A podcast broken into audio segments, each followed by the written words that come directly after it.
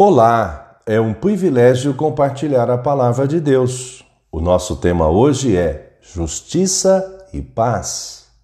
Em Colossenses 1, 19 e 20, lemos: Pois é pela própria vontade de Deus que o Filho tem em si mesmo a mesma natureza completa de Deus. Portanto, por meio do Filho, Deus resolveu trazer o universo de volta para si mesmo ele trouxe a paz por meio da morte do seu filho na cruz e assim trouxe de volta para si mesmo todas as coisas, tanto na terra como no céu.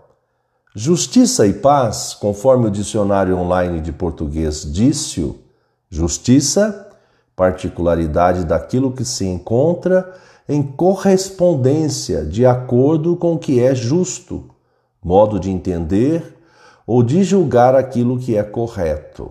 E paz, estado de calmaria, de harmonia, de concórdia, de tranquilidade, calma. Finalmente estou em paz. As bem-aventuranças afirmam que os que têm fome e sede de justiça serão fartos. Isso é bênção, é palavra de Deus, é verdade. Sempre seremos abençoados quando obedecemos os ensinos do Senhor.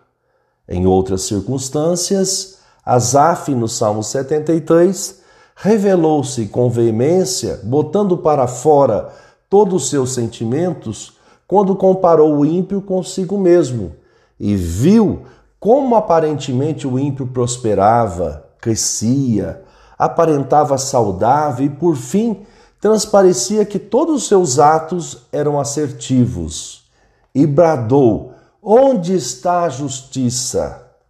Às vezes, nos portamos como Asaf, olhando para o momento presente com a mesma pergunta: por que os ímpios prosperam, se dão bem na vida? Entretanto, o mesmo referencial pode ser o próprio Asaf, que afirmou no final do salmo: Quanto a mim, bom é estar perto de Deus, faço do Senhor Deus o meu refúgio, para proclamar todas as suas obras.